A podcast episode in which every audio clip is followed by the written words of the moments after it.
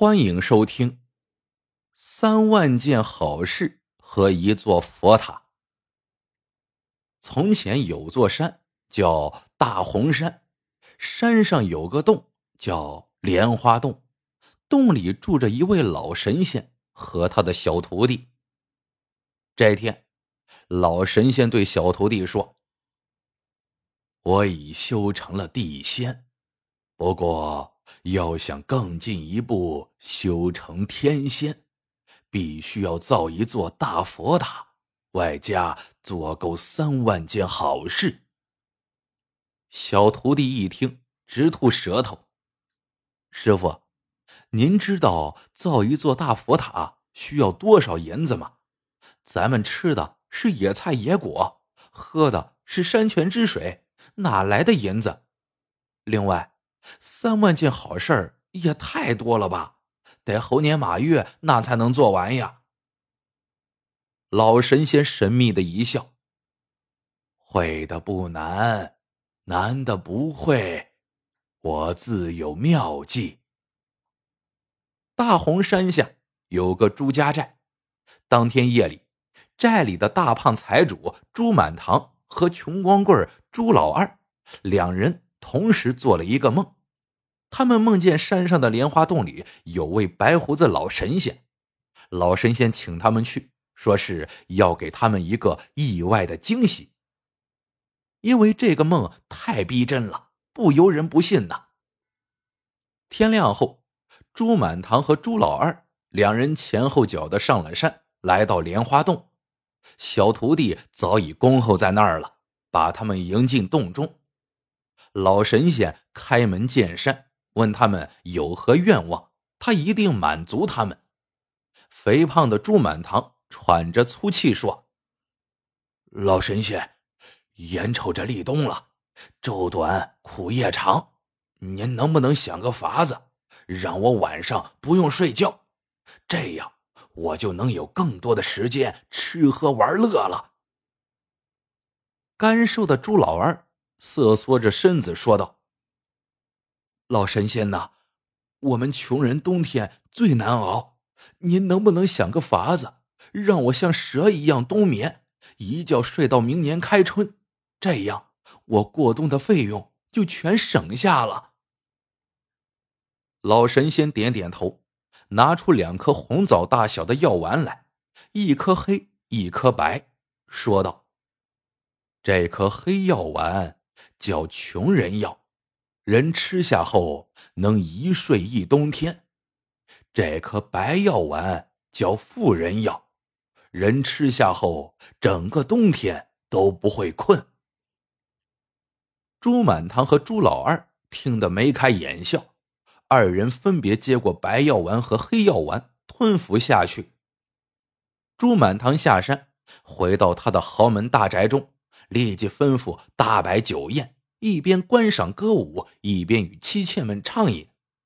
谁知平日酒量大如牛的他，才喝了几杯就已不知，哧溜一下躺到桌子底下，呼呼大睡了起来。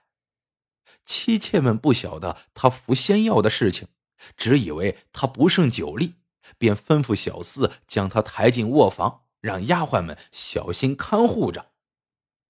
再说朱老二，他回到自己那间破石屋里，把家里仅剩的一点粮食、蔬菜一锅给炖了，稀里哗啦吃了个痛快。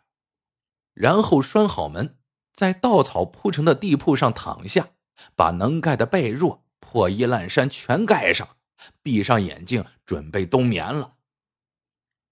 可是，朱老二从晌午头巴巴的躺到夜深人静。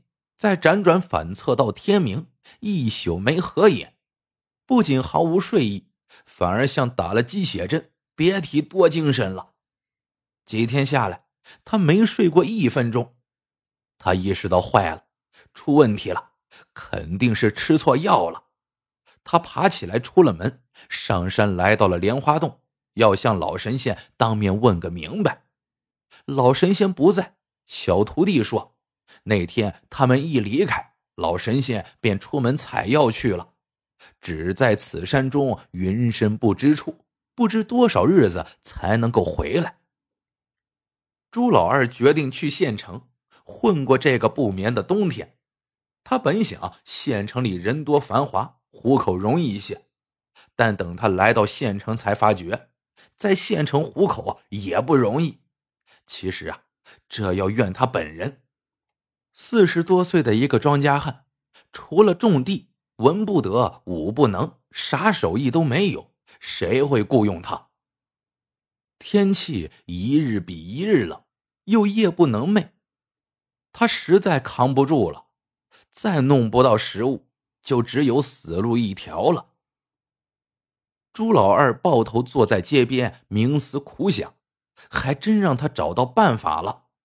街边有个字摊，是为老学究摆的，替人写写家书、状子、文书之类的。他好说歹说，勾动了老学究的好奇心。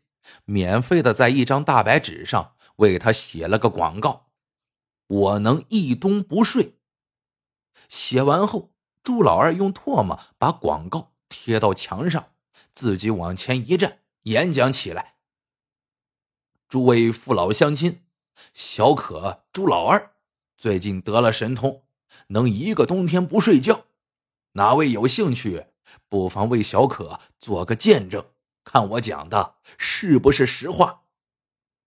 县城里冬天闲人多，闲来无事，喜欢小来来，小赌怡情。朱老二一番演说，勾动了一些好事者的毒瘾。他们先是围观，接着议论，然后争吵，吵着吵着就赌上了。有人自发当赌头，开始收赌金，造名册。大伙儿原本想借个由头玩玩，谁也没把朱老二的话当真。但几天过后，众人震惊了：“妈呀，感情这家伙真不用睡呀！”于是，一传十，十传百，引发了轰动。随着赌头收入丰厚起来，朱老二的待遇也水涨船高。赌头租了个闲置的仓库来安顿他。参与打赌的双方也都安排了专人，从早到晚盯现场，连朱老二上厕所都有人跟，以防他抽空打盹。仓库内外每天人来车往，热闹非凡。如此大的动静，早惊动了县官老爷，他派手下秘密侦查。数日后，手下来报，这个朱老二啊，的确是个奇才。他真的从不睡觉。县官听罢，思谋一阵，当即拿定了主意。次日一早，县官命手下捕快，以制止非法聚众为名，驱散了仓库内外的人群，将朱老二逮进了县衙。朱老二这些日子来呀，吃得好，穿得暖，从一个下贱的穷光棍，变成了万众瞩目的舆论中心。简直是惬意到了极点，岂料乐极生悲，祸从天降。一眨眼功夫，场子被砸，人也被抓，他惊惧莫名，正六神无主呢。县官驾到，微笑着将他引进一间客厅，一桌上好的酒席已经摆好，父母官亲自为他把盏携菜，几杯美酒下肚。县官轻声细语向朱老二打听这一神奇功夫的来历，朱老二不敢隐瞒，一五一十交代了个清清楚楚。县官听罢愈发亲切，开始与他称兄道弟。兄弟，俗话说富贵险中求，我有一计，可保你平步青云，只是不知你胆量如何。接着，如此这般，这般如此，把他的计策讲了一遍。朱老二穷困潦倒了四十年，而今刚尝到丰衣足食的滋味要他再倒退回去，吃两遍苦，受两茬罪，他是打死也不肯了。他把牙一咬，心一横，毅然说道：“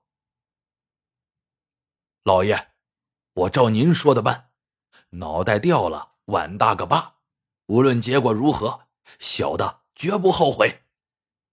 县官扑通一声就给朱老二跪下了。有朝一日，哥哥你荣华富贵了，还望拉余地一把。”慌的朱老二也慌忙跪下，一个县官，一个穷汉，两人对着磕了好一阵子头。次日，县官派一心腹将一封加急书信送往京城。县官的岳父是京城的一位资深监察御史，他仔细阅罢女婿的来信，立马伏案书写了一份奏折，第二天早朝时递了上去。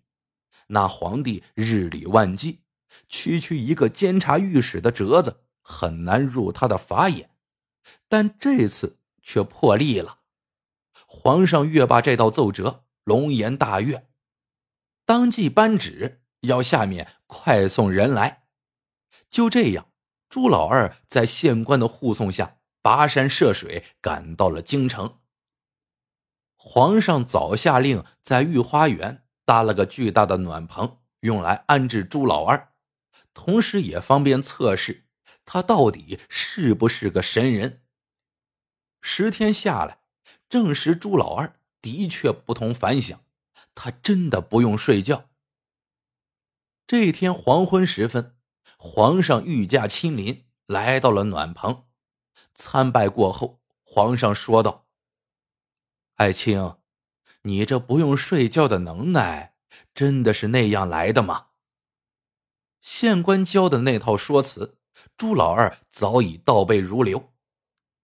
他深呼吸了一下，提起一口丹田真气，绘声绘色的诉说起来：“启禀皇上，立冬那夜，小的正在家中酣睡，忽然我家的房子裂开了，天也裂开了。”一大队人马浩浩荡荡从天而降，旌旗招展，气派非凡。队伍最前面，伞盖之下是一位浑身金光的帝王。他对我说：“他是玉皇大帝，因为当今圣上治国有方，仁慈爱民，他特意下凡派我当个信差，给皇上您传个话。”我对玉帝说：“小的一介布衣。”哪有机会面圣啊？玉帝便叫我服下了一粒金丹，服此丹药之后，可一冬不用睡眠。玉帝说：“我有此异能，便能面见君王了。”玉帝叫我传话给您，他说他将赐福给您。正讲到这儿，突然有名太监连跑带颠、喜气洋洋的来报。说是皇后生了个太子，皇上已有几个女儿，但一直没有儿子，正为此事犯愁呢。闻听喜讯，不禁仰天大笑。朱老二还真机灵，立马改了说辞，跪地叩头道：“恭喜皇上，贺喜皇上！那玉皇大帝说，他将赐福给您一个聪明伶俐、将来堪当大任的太子。”如今玉帝的旨意已经实现了。皇上自称天子，是老天爷的儿子。如今天父降凡，派一人传信赐给太子，他怎能不喜出望外呀？他兴高采烈的当即下旨，大赦天下，对相关人等加官进爵，大加封赏。回过头来。说那个大胖财主朱满堂，他在老神仙那儿服了药，回到家后想纵酒寻欢，哪想几杯酒下肚便昏睡过去，并且一睡不醒，直到春暖花开的时节才睁开了眼睛。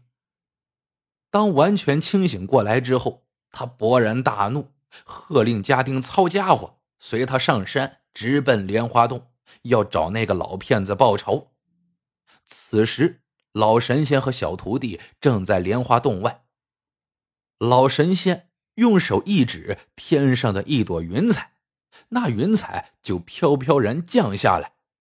老神仙拉着小徒弟迈步上去，云彩随即载着他们腾空而去，向高空飞去。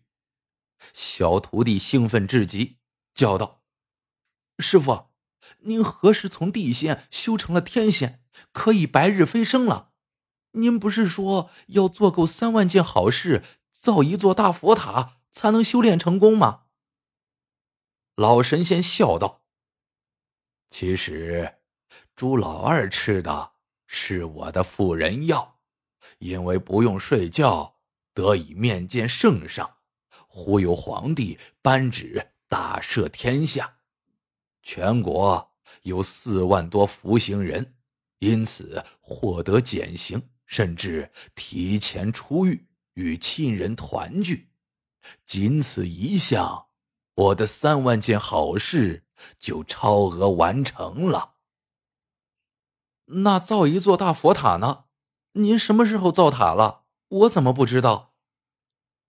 老神仙指了指下面，那群人正舞刀弄枪的奔袭莲花洞。老神仙笑道：“本来。”祝满堂这个冬天，因为毫无节制的吃喝淫乐，必遭猝死。而吃了我的穷人药，他睡了一冬，这才保住了性命。救人一命，胜造七级浮屠。我救了祝满堂一命，不就等于造了一座大佛塔吗？